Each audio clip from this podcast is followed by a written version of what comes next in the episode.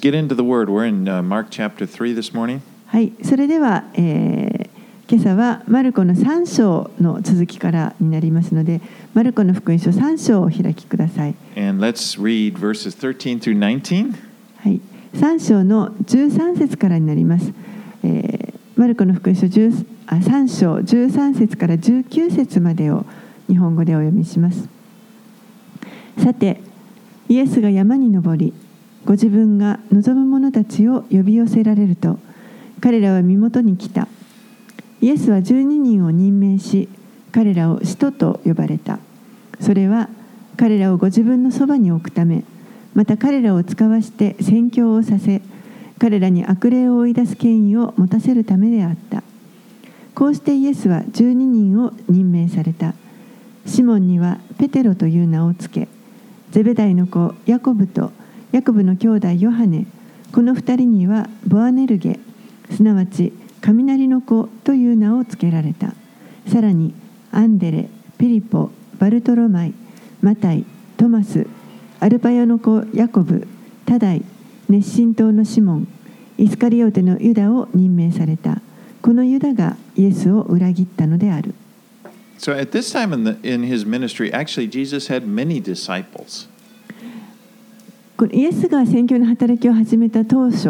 はあの実はたくさん弟子たちがいました。We know that, like in Luke chapter 10, he sends out 72.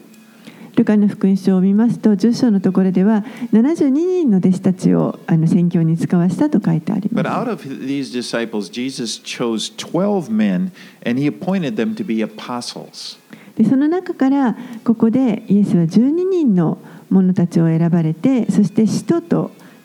されました。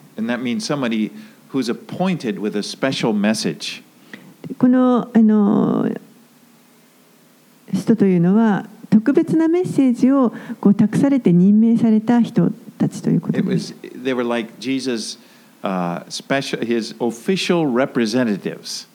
まるであのイエスのこう公式な代表者のようなものです。そしてイエスは彼らを宣教に使わしたり、また悪霊を追い出すその権威を授けられたりしました。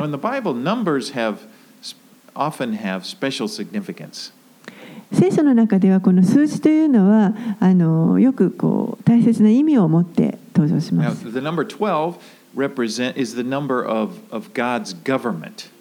でこの12という数字はこれは神の統治を表しています。Remember, there are 12 tribes of Israel. イスラエルには12部族いました。In Matthew 19, Jesus spoke of 12 thrones in, in which these apostle, apostles would sit upon and judging the, the nation of Israel. マタイの福音書の19章のところにはこの人たちが12人の人たちが12の座についてそしてイスラエルの12の部族を治めるということをイエスが語っておられます Well, Jesus specifically chose these men. イエスが、えーこのこれらの12人の人々を特に、えー召し出されました Now, Luke tells us that he stayed, he prayed all night long about before choosing them. でルカの福音書を見ますとこの12人を選ぶ前の晩あの一晩イエスは祈っていたということが分かります Now, in, in John chapter 15, verse 16, Jesus would say to them, You did not choose me, but I chose you and appointed you that you should go and bear fruit, and that your fruit should abide, so that whatever you ask in my Father's name, he may give to you. ヨハネの福音書の15章16節のところでイエスがこのように言われています。あなた方が私を選んだのではなく私があなた方を選びあなた方を任命しました。それはあなた方が行って実を結びその実が残るようになるためまたあなた方が私の名によって父に求めるものをすべて父が与えてくださるようになるためです。Now, God also chose you. 神はまた皆さんのことも選ばれました。You know, we, we often we feel like we're the ones that did the choosing. 私たちはあの自分たちが神を選んだというふうに考えてしまいがちです。You know, like I chose to follow Jesus. 私がイエスに従うことを自分で決めたんだと。Well, the Bible, it, it says in Ephesians that, Ephesians 1 4, that you were chosen, that He chose us before we were born. けれども聖書では、えー例えばエペソの手紙の一章の4節にもありますけれども神が私たちが実は生まれる前から私たちを選んでくださったと教えています。And so, and just as He chose the apostles for the purpose that He had for them, He chose you for the purpose that He has for you. ですからイエスがこの弟子たちをご自分の目的のためにお選びになったようにまた私たちのことも神の目的に従って選んでくださいました。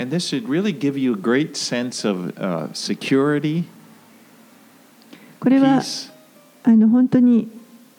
あの大きな平安とそしてまた安心を与えてくれるものだと思います。つまり私たちの人生はこの神の御手の中にあるということを知っておくということ。この人生をこうただなんかさまよい歩いているわけではありませ trying ん to。find a purpose. You, you may have felt that way, but that's not the truth. 何か一生懸命生きる目的を探してさまよっているそういうふうに感じるかもしれませんけれどもでもそうではありません。You know, that's how it is in the world. We look around, people, many people just see themselves as wandering through life and they're just looking for some sort of purpose, maybe showing that I've got some value. この世の多くの人たちは実はそのようにこの世で生きるその目的を一生懸命探してさまよいながら何かこの自分の存在に価値を見出そうとしています。But that's not the case. For, for, the child of God, you are chosen, you have a purpose. けれども神の子にとってはそうそうではありません。私たちには神がもう私たちを召してくださって選んでくださって目的が与えられています。You know, no one is overlooked. 誰もん No, uh, no, no one is over, overlooked. I'm not. God has His purpose for each person. 一人一人にあの神は目的を持ってくださっています。Well, Jesus gave nicknames to some of these apostles. He called Simon Peter, which means stone. イエスは、えーここであの何人かに、まあ、あだ名をつけられますけれどもまずシモンにはペテロという名前をつけましたこのペテロというのはあの岩という意味があります And he, and he called James and John, he nicknamed them sons of thunder, which indicates that they had kind of, they're known for their fiery tempers. またヤコブとヨハネにはあの雷の子というあのあだ名をつけられましたけれどもこれここれから察するにどうもこの2人は本当に短気であったということが分かります He- And Simon was called Simon the Zealot. Actually, you know, in, in times past, I've said that, oh, he probably belonged to the party of zealots, but that's not true. That party didn't even exist for another 30 years. He was probably referring to his zealous personality. でまた熱心党のシモンというふうに書かれていますけれどもあの実はこの熱心党っていう党があのこの当時あったわけではないんですね。あの熱心党というのはここからまだ30年も先にならないと存在しませんのでおそらくこのシモンという人は本当にこの熱心なあの熱い性格を持っていた人なのではないかと考えられます。イエスがこうやってニックネームをつけるっていうのは面白いなと思います。とても人間らしいなと感じます。Let's read 20 through 21. はい、20節21節をお読みします。さて、イエスは家に戻られた。すると群衆が再び集まってきたので、イエスと弟子たちは食事をする暇もなかった。これを聞いて、イエスの身内の者たちはイエスを連れ戻しに出かけた。人々がイエスはおかしくなったと言っていたからである。So now Mary and Joseph had other children after Jesus was born. マリアとヨセフにはあのイエスが生まれた後他にも子供がいました Jesus had other brothers and sisters. イエスにはそういうわけであの他の兄弟姉妹が弟や妹がいたということです Jesus was Onichan. イエスがお兄ちゃんでした Can you imagine that? I mean, I bet he was a good big brother. 想像できるでしょうかあの本当にいいあの頼りになるお兄ちゃんだったんじゃないかなと思います Now, later on, a couple of the, his brothers would become leaders in the church, but at this time, they did not yet believe in him. で後にこの兄弟たちの何人かは教会のリーダーあの指導者たちになっていきますけれどもこの時にはまだ彼らはあのイエスのことを信じていませんでした In fact, it, it's like now they kind of they think he's out of his mind. むしろちょっとこうおかしくなってしまったということを信じています But you know, what would what would they think? They they surely saw all these miracles that he was doing. 彼らはあの確かにこのイエスがここまで行われてきたさまざまな奇跡を目にしていたはずなんですけれども何を考えていたのでしょうか？彼には何か特別なものがあるということを彼らは分かっていたはずです.けれども、えー彼らはまだ兄弟姉妹たちはまだえーイエスがメシアであるということは信じていませんでした.結局ふイエスが復活された後にそのことを信じるようになります All right, let's read 23 through 27. 22節から27節またエルサレムから下ってきた立法学者たちも彼はベルゼベルゼブルに疲れているとか悪霊どもの頭によって悪霊どもを追い出していると言っていた。そこでイエスは彼らを呼び寄せて例えで語られた。どうしてサタンがサタンを追い出せるのですか？もし国が内部で分裂したらその国は立ち行きません。もし家が内部で分裂したらその家は立ち行きません。もしサタンが自自らに敵対して立ち分裂したら立ち行かずに滅んでしまいますまず強いものを縛り上げなければ誰も強い者の家に入って家財を略奪することはできません縛り上げればその家を略奪できます The scribes were the religious leaders of the nation. この立法学者たちというのは、えー民のあの宗教的指導者たちでした。And they began opposing Jesus early on in his ministry. 彼らはこのイエスの宣教の早い時期からこのイエスの教えにあ逆らっていました。They can't deny that there is great power in Jesus' ministry. イエスが行っていたこの素晴らしいあの宣教の働きに対してこれを否定することは彼らにもできませんでした。You couldn't deny there's people people that couldn't walk were, were, were walking and you know there were there were just people were delivered from demonic powers and they'd never seen anything like this before. 歩けなかった人が起き上がって歩けるようになったりまた悪霊に疲れていた人から悪霊を追い出したりそういったもう未だかつて見たことがないような奇跡を目の前で行われてもうそれは否定することができません But they reasoned, well, the reason he can do that is because he's possessed by the Beelzebub, uh, Beelzebul, the prince of demons. でもそのなぜそういうことができるかというその理由付けに彼らはいやこの人は悪霊にあの疲れている悪霊の力によってやっているんだとベルゼブルというその悪霊の頭に疲れているんだと言って。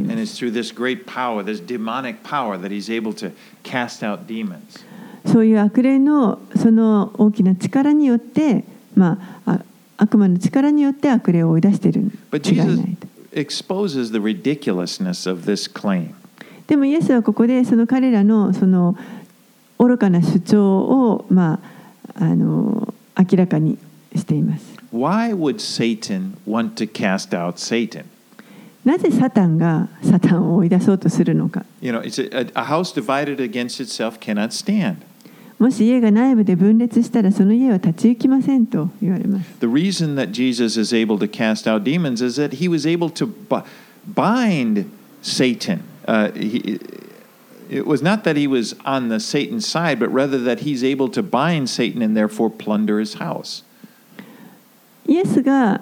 この悪霊を追い出すことができるのは彼がサタンの側についているからではなくてむしろサタンを縛ることのできるその力を持っておられるからであってだからこそこのサタンの家を略奪することができるわけです。Jesus' ministry demonstrated that the kingdom of God had come and it was overpowering the kingdom of darkness. イエスのこの働きというのは神の国が来たそして、えーこの闇の神の国は闇の国にはるかに勝っているということを表すためでした。Fr- From the very beginning, Satan has controlled people through, through fear, through temptation. もう初めから悪魔はですね人々をあの恐れとかそして誘惑を用いてあのコントロールしようとしてきました。He tried to do that with Jesus. Remember, he tried to tempt Jesus, but he wasn't successful. イエスに対しても同じようにあの誘惑をしてみましたけれどもでもそれはうまくいきませんでした。And that was after, his baptism. That's the very beginning of his ministry, really the very beginning of the kingdom of, of God coming in. それはイエスがあのバプテスマを受けられた直後のことです。もう本当にこの神の国がつ来て、えーこのイエスの働きが始まる一番最初の時にサタンの誘惑を受けられました。like it's advancing. It, it's been advancing. The, the kingdom of God is advancing, taking territory from the kingdom of, of darkness. でそれ以来ですねこの神の国のこの力がどんどん前進して闇の国をあの追い出しているような状態です。You know, um, Satan, Satan doesn't have to possess people in order to control them. サタンは人をコントロールするためにその人に必ずしも取り付かなければいけないわけではありません。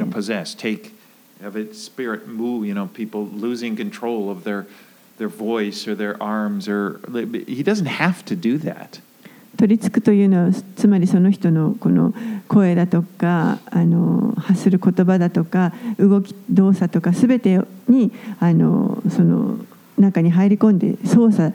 支配するということですけれども必ずしもそうやって人に取り付く必要はありません。Oftentimes, what he does, he'll just use fear. That works really well for him. しばしばサタンが使うのは恐れですね恐れによって人を支配するこれがあのよく効果的 He で can get people to do what he wants. すそれによってサタンはサタンの望むことを人にさせることができい。So、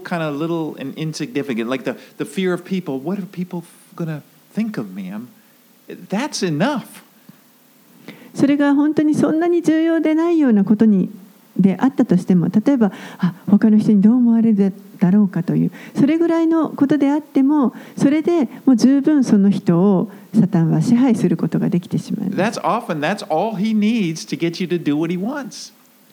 もうそうやってサタンが望んでいるいることを人にさせられればそれでいいわけです。You know, that he wants people, he wants to stop people from doing God's will, and that will do it. 彼が望んサタンが望んでいるのは私たちが神の御心を行わないようにすることです。You know, just like God's will is that the, the, the, the gospel go throughout the world. But if somebody's like, well, you know, I'm, I'm too embarrassed, you know, just a little thing of I'm, embarrassed, I wouldn't That's all it takes. 例えば神の御心はこの福音が世界中に広がっていくことですけれどもでもある人がちょっと福音語るの恥ずかしいなと思って語らないそれだけでもうサタンの思うツボなわけです。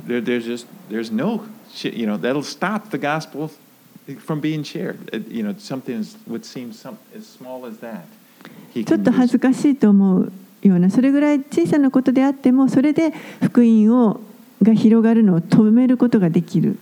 できてしまうわけ Now, で the す。extreme form of satanic control, of course, would be this demonic possession, where an evil spirit enters a person, controls their, their controls their thoughts and even their bodies. でもちろんこの極度のですね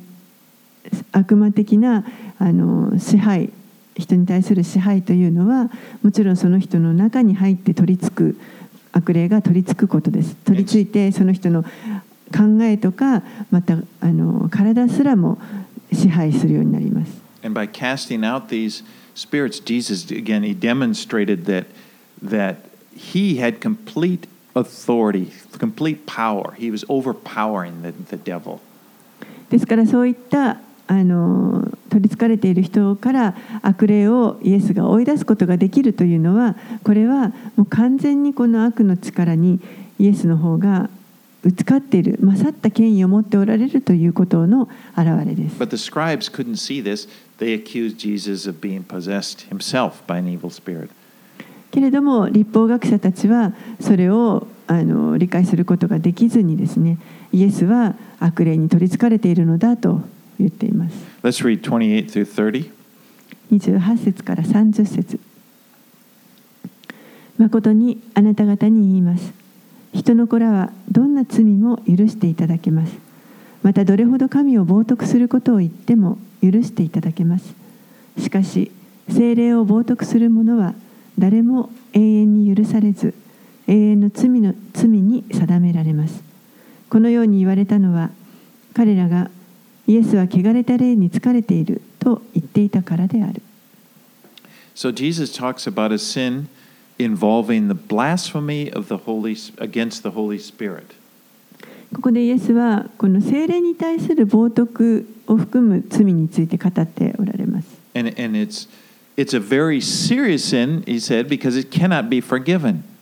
この精霊を冒涜する罪というのは非常に深刻で、その人はその罪が許されないと言われます。And you know, there are many people who, who worry that they've, they've committed this sin of blasphemy against the Holy Spirit. Like they've gone too far. I can't be forgiven.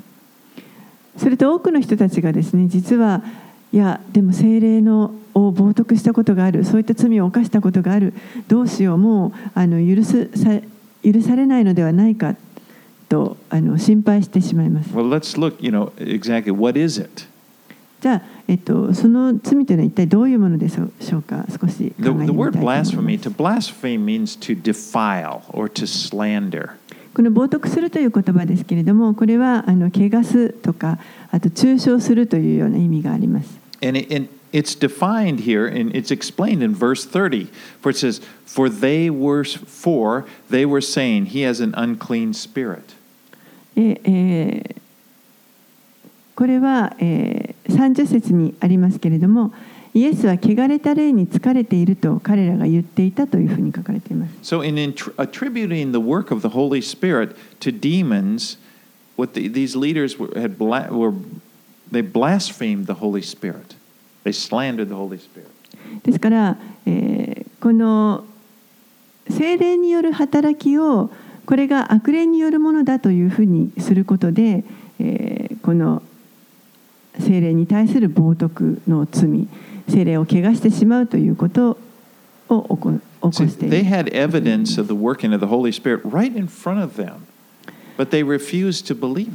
So、彼らの目の前で明らかにこの聖霊の働きだと。あの言わざるを得ないようなことが起こっていたわけですけれどもでもそれを彼らは拒み続けました.そしてむしろそれは悪魔によるものだというふうに You know, Jesus spoke about the ministry of the Holy Spirit in John 16 8. イエスはですね、えーこの精霊の働きについてヨハネの福音書16章の8節のところでこのように言っています。Said, When he comes, he will convict the world of sin, righteousness, and judgment.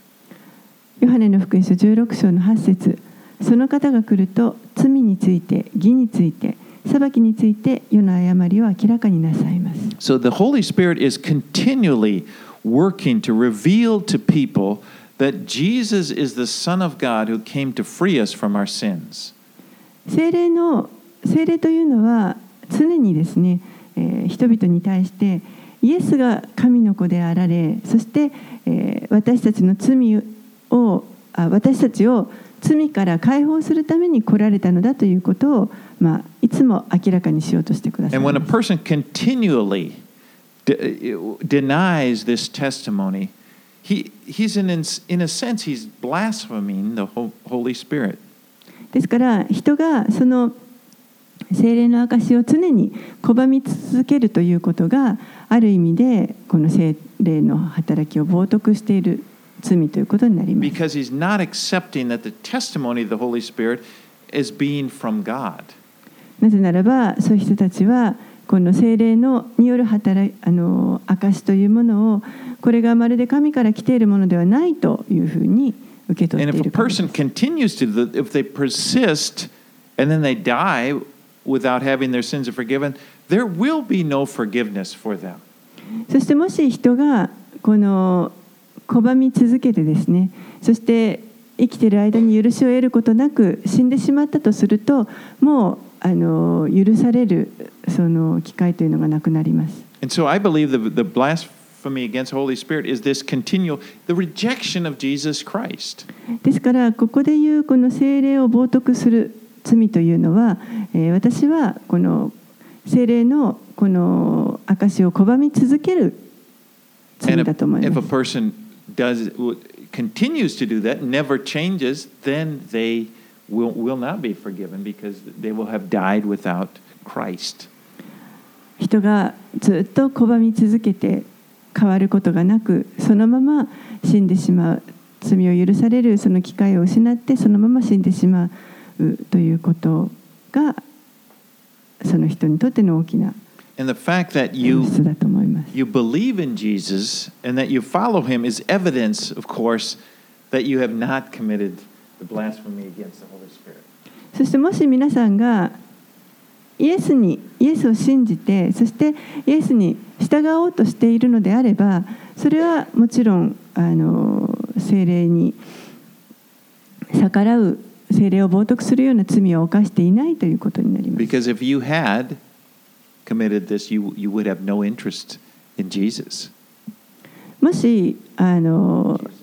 この冒涜する罪を犯しているのであればイエスに従うとかそういったことには一切興味を持たないはずです。All right, let's move on. 31 through 35. 31節から35節さてイエスの母と兄弟たちがやってきて外に立ち人を送ってイエスを呼んだ。大勢の人がイエスを囲んで座っていた。彼らはご覧ください。あなたの母上と兄弟姉妹方が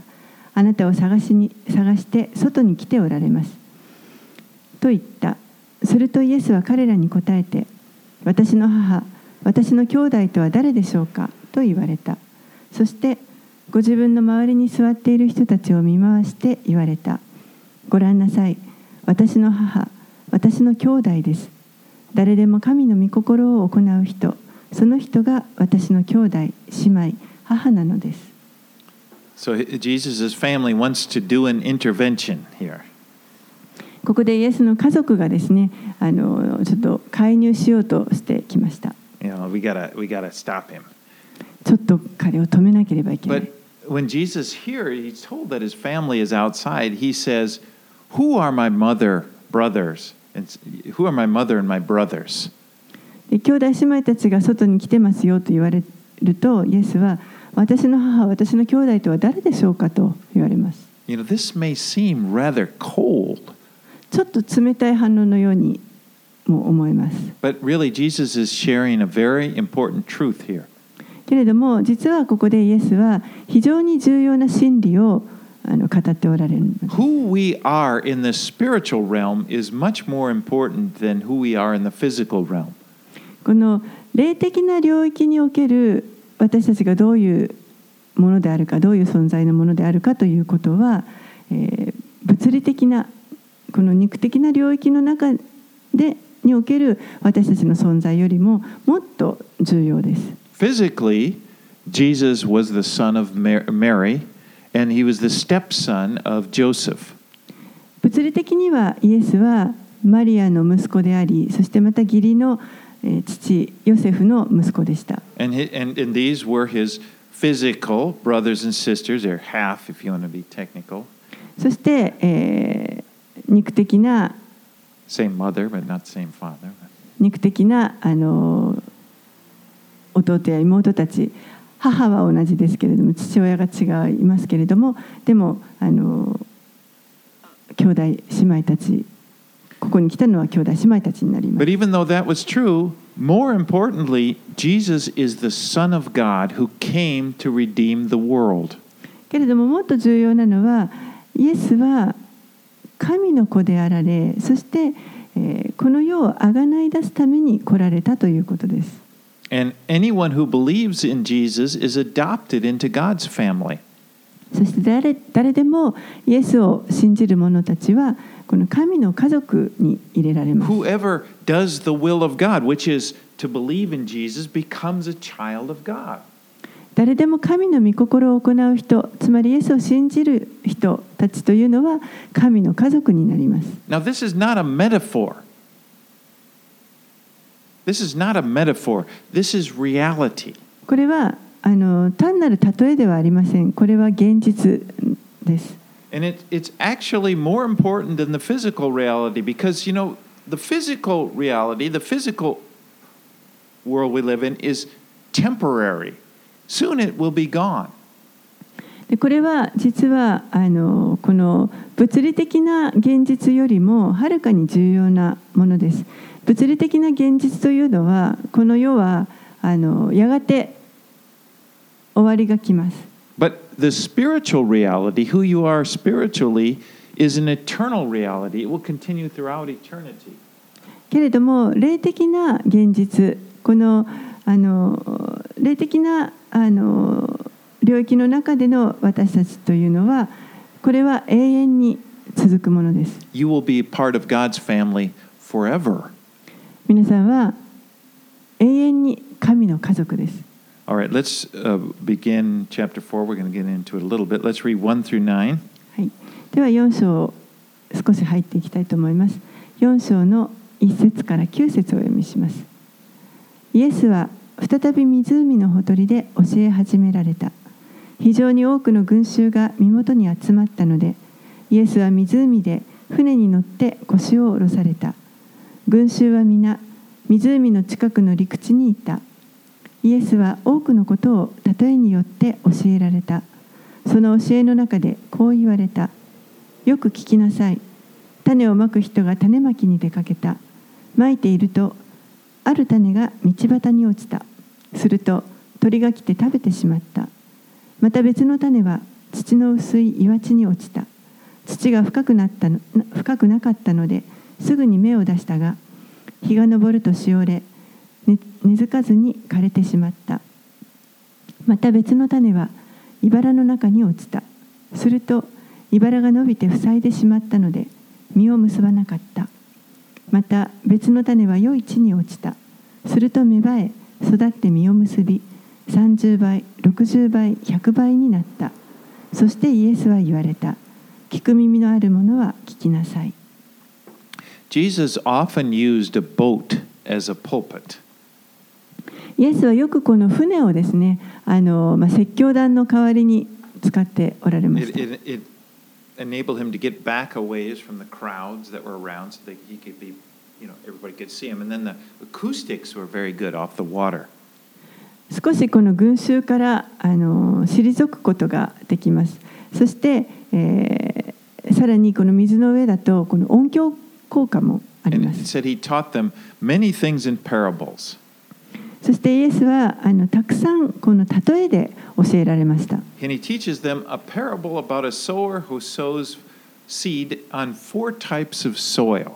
ここではあのこの種をまく人が。4つの異なる地にあのまいた種についての例えを教えてい You ま know, す。this would have been something they could have all related to. おそらくこういった話はこの聞いている人たちにはよくわかる関係の深い話だったと because 思いま that's す。how they sowed seeds. A farmer would, you know, have a bag of seeds, he'd be out there, and that they, everybody was familiar with that. なぜならば多くの農夫たちがですねこうあのカゴに種を入れてそれをこうあの撒いてあの畑を歩くというあのみんながそれがどういうことかということがよくわかるような例えでした。But you know, when you look at these verses of what he what he said to the people, you wonder about what the people would have thought. でもよくよくこの今読んだ箇所を見ますとイエスが教えた教えたこの教えというのを聞いた人々はこれだけ聞いて彼らは一体どう思ったでしょうか Because you remember, they didn't get the explanation, only the disciples did. なぜならば多くの人たちは実はこの解釈を聞いてないわけです弟子たちは聞きましたけれども彼らは例えしか聞いてないわけです And so he, basically, he said that the farmer, you know, uh, the, the, the seed fell on four types of soil, and only the good soil produced fruit. 種をまく人がいてそして4つの異なる地にその種が落ちてそして、まあ、その中であの一つ良い地に落ちたものがあの実を実らせたと You know, think about it. There, there, there doesn't seem, seem to be anything really special about that. そのお話自体にはなんか別に特別なことは何もないように聞こえ You ま know, す。you know, he gets up. He says a farmer went out, and so, you know, and you you might be listening and think, well, okay, yeah, so, ですからそれを聞いていた人たちはうーんそうそれで yeah, it, okay, good soil produced fruit, so, いい地に落ちた種があの芽を出して実を結 you know, んで what, よ what's かったね profound と about that? それが一体どういう意味があるんですかと But in verse 9, the important part comes. He says, He who has ears to hear, let him hear. でもあの重要なのが9節に書かれています聞く耳のあるものは聞きなさいとイエスは言われました And you would think, huh? Hear, hear what? それを聞くとえ何を聞けばいいんですかと? And that's the point of the parable. It, it provokes your curiosity. それが例えのあの持つ力です例えを語ることによってその興味を駆り立てるということになります And it, as it did with his disciples, is to tell us, you know, what did you mean by that? で弟子たちは確かにそれで興味を持ってこれはどういう意味なんですか教えてくださいと言いました Let's read verses 10 through 12. 10節から12節をお読みします。さてイエスだけになった時イエスの周りにいた人たちが12人と共にこれらの例えのことを尋ねた。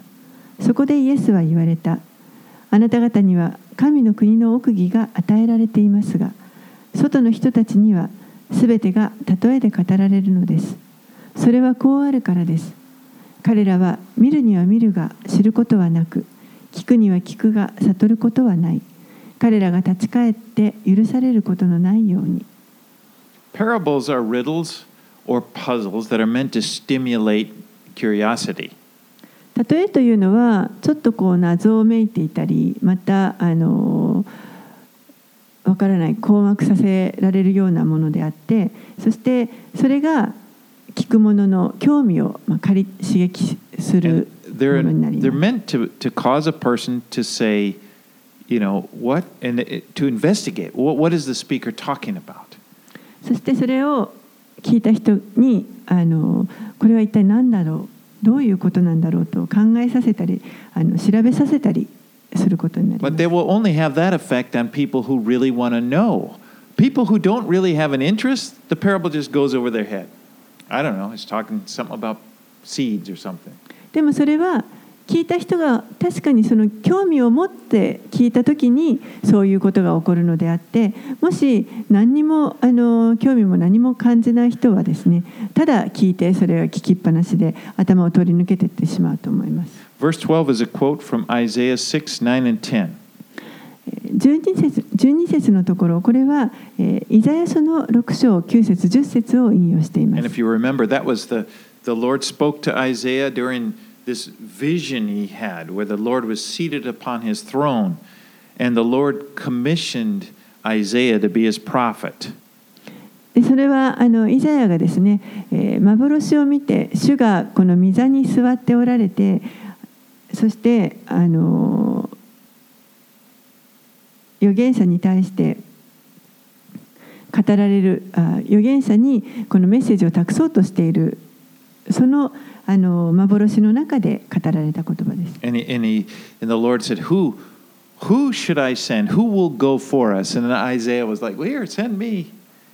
でそこで主が誰を私は使わそう誰が我々のために行くだろうかと言われるとイザヤがそれに対して私ここに私がおります私を使わせてくださいと応答します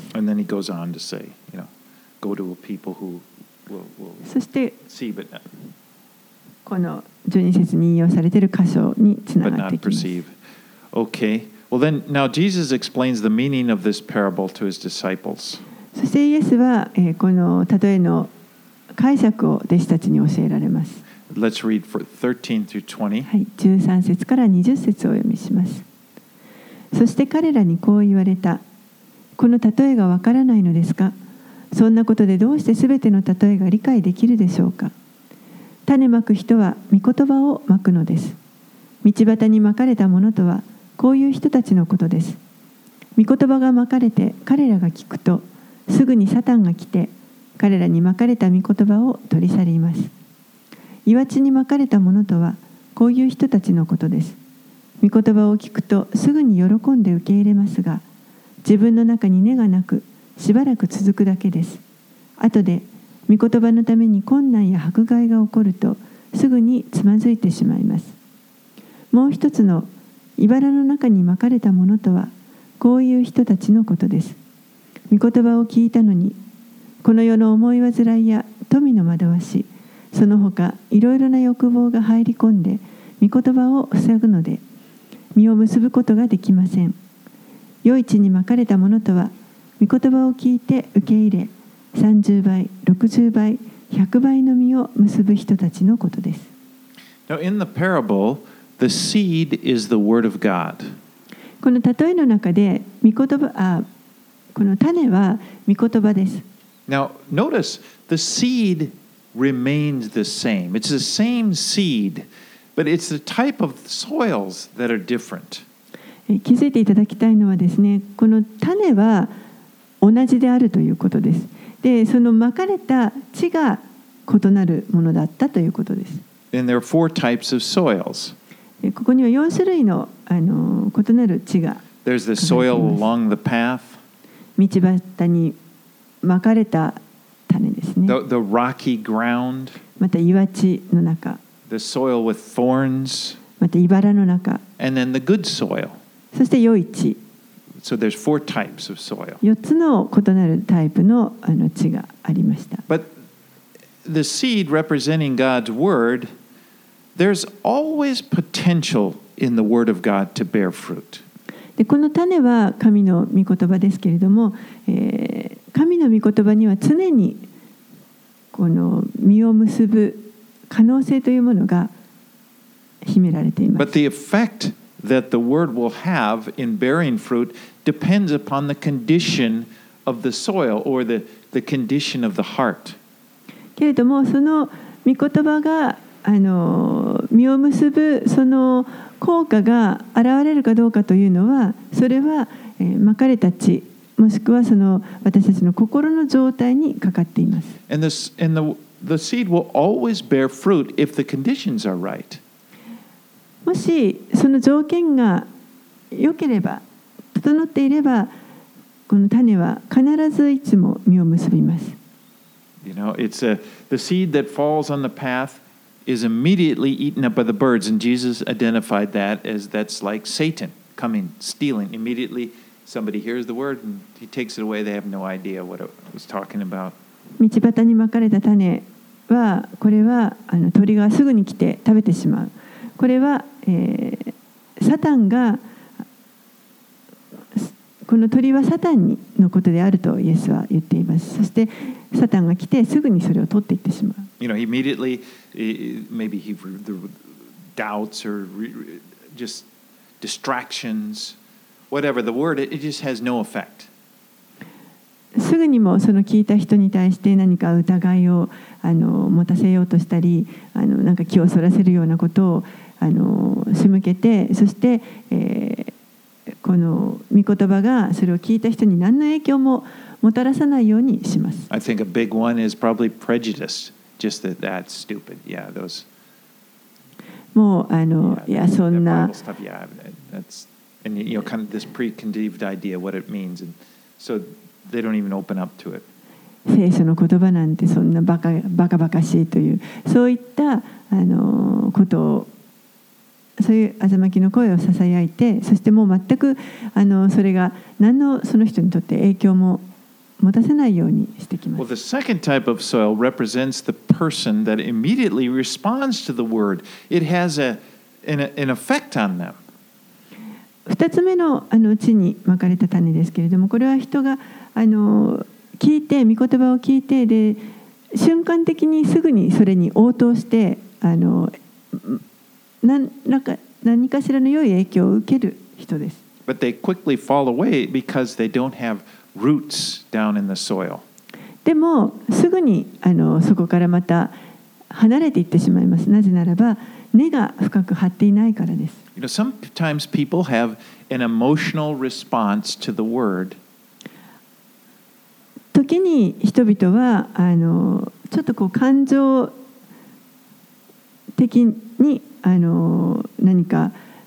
応答するということが感情に訴えられて応答するということがよくあると思います。maybe they're at a crusade or some place where the env- environment seems really pleasant. 何かあのこう伝道集会のようなものであったりもしくは本当にこうなんか喜びにあふれるような環境の中であったり Or, or they're around people that are very pleasant. もしくはそういったあの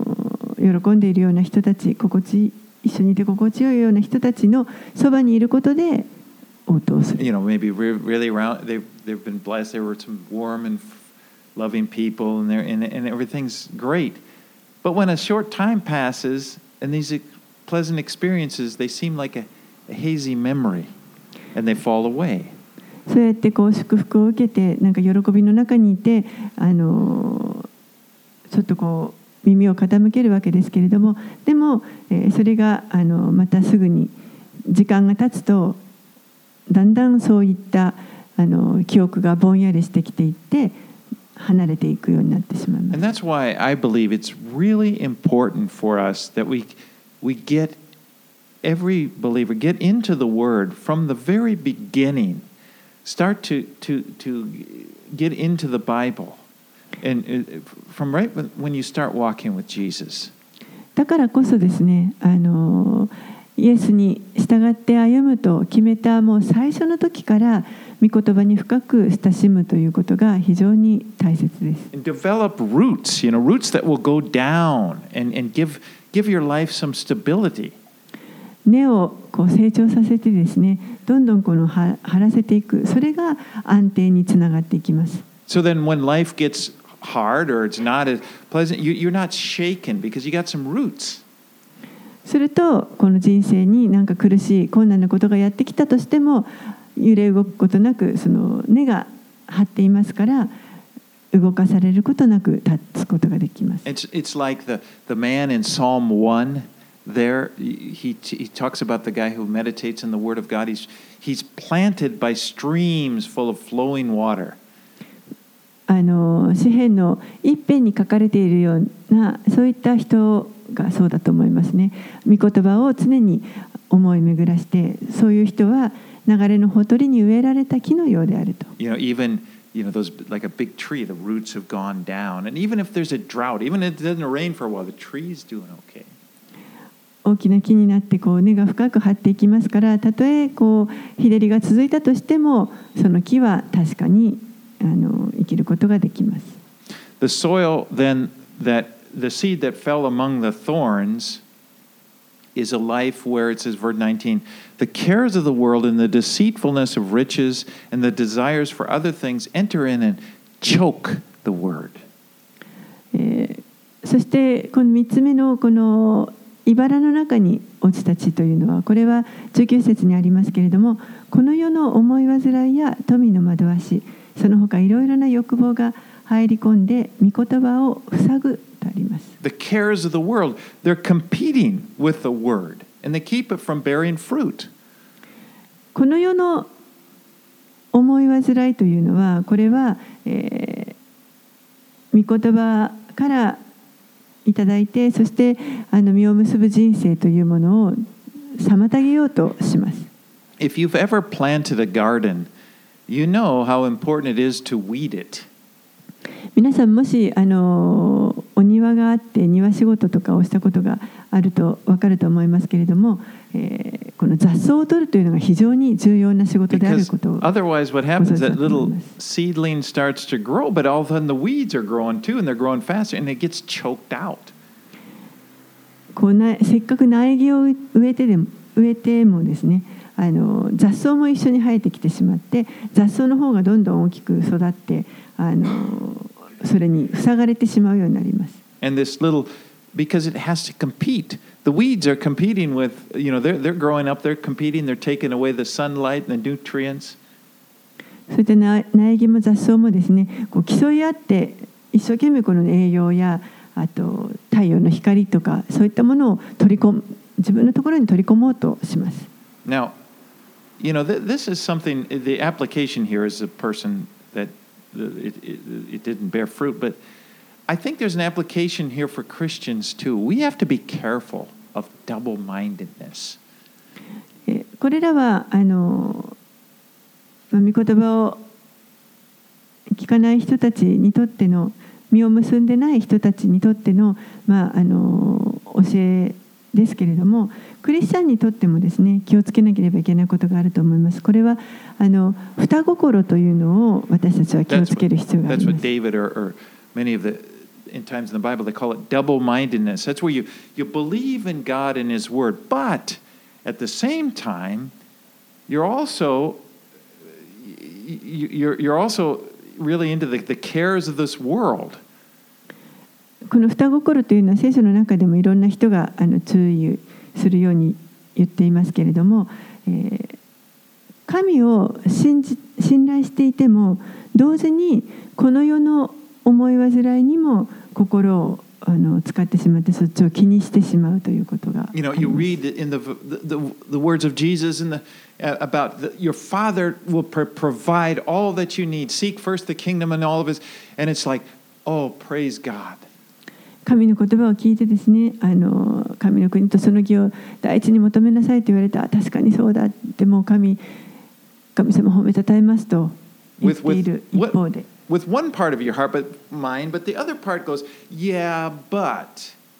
you know, you still got to worry about this, or you still got to worry about that. It's double-minded. そうやってあの一方では神を信じ喜ぶんですけれどももう一方の心の中ではうんでもそうは言ってもこのことを心配しないとねと Yeah, it's that, that Jesus said the cares of this world are like weeds. でイエスはここでこの世の思い煩いというのがもうまるでこの雑草のようなものである You know, there's almost a philosophy in this world that you have to worry. If you're not, you're being irresponsible. もうこの世のあのこの考え方では私たちは何かについて心配しないといけない心配してないということは責任を取っていないということになるというそういった考え方があります。But it's double minded. It, it, it chokes out the word, it keeps the word from bearing fruit in our lives. でもそれは実は双心になってしまって御言葉のをその塞いでしまうことになりますそうすると実を結ぶことができなくなります Well, the fourth type of soil is the good soil. 4つ目の地というのは良い地でした This is the person who hear, the, hears the word and he accepts it. これは神の御言葉を聞いてそれを受け取る受け入れる人です And it produces fruit. すると実をたくさん結びます Again, I want to stress the seed in all of these is constant, it's the very same seed. でもう一度言いますけれどもこのまかれている種は全て同じです God doesn't give better seed to one place or another. It's all available. Everything is available to us. こっちの地には良い種をこっちにはあのそうでもない種をそういったことではなくて全て神は良い種を私たちに与えてくださ the っていま Lord wants to bear fruit in each of our lives. すそして主は私たち一人一人の人生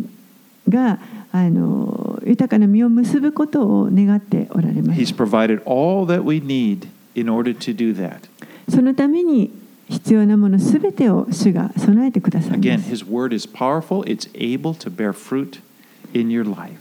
神の言葉というのは力がありそして私たちの人生の中で実を結ぶことのできるその力があります But we can determine what kind of soil our hearts will be by our でも attitudes, by our decisions on how we will live. 私たちの方でその私たちがどう考えるかどう応答していくかどういうふうに生きるかということがこの私たちの心の状態心のその土の状態を表します。In, in a sense, we are the gardeners. でまたある意味私たちはこの庭師でもあります。 You know, we, you gotta, you gotta be the one to pull the weeds out. 自分でこの雑草を取り除いていかなければいけません。 But may we be the, the, this type of person, the fourth, the good soil. May we be good soil that God's word would be able to bear fruit in our lives.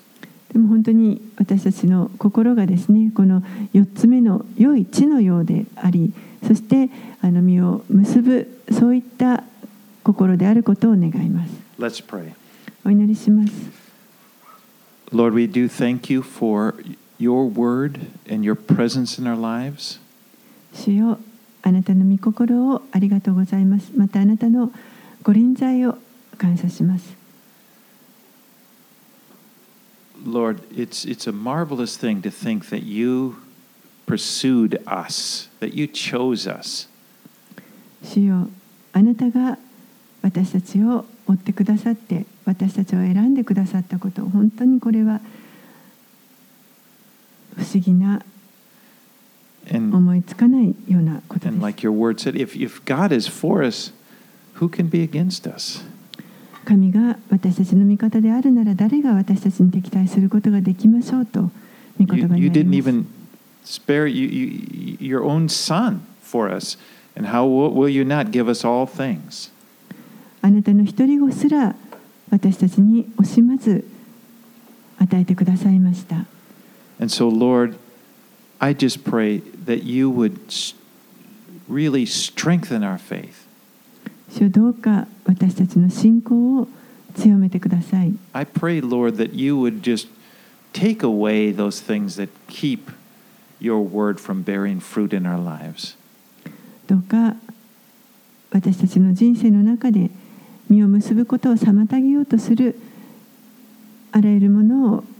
取り除いてください Teach us, Lord, help us to cast our cares upon you rather than let them grow up and, and uh, compete with your word for our どうか心の思い煩いをあなたにお委ねすることができますようにそれが私たちのうちに育ってしまって help us 良い to, 御言葉とを塞いでしまうことがありませんように help us to focus our minds on what is above and he- where our life is with Christ in heaven. 天において天におけるキリストと共に生きるということがどういうことであるかその将来の希望を私たちが忘れてしまうことがありませんように And just we ask, Lord, may you bear much fruit in our lives. We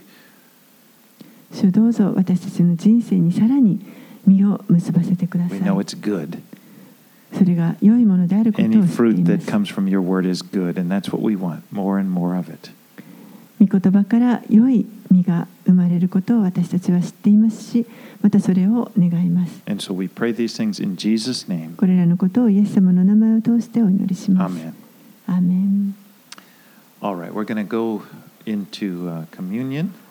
はい、では今日は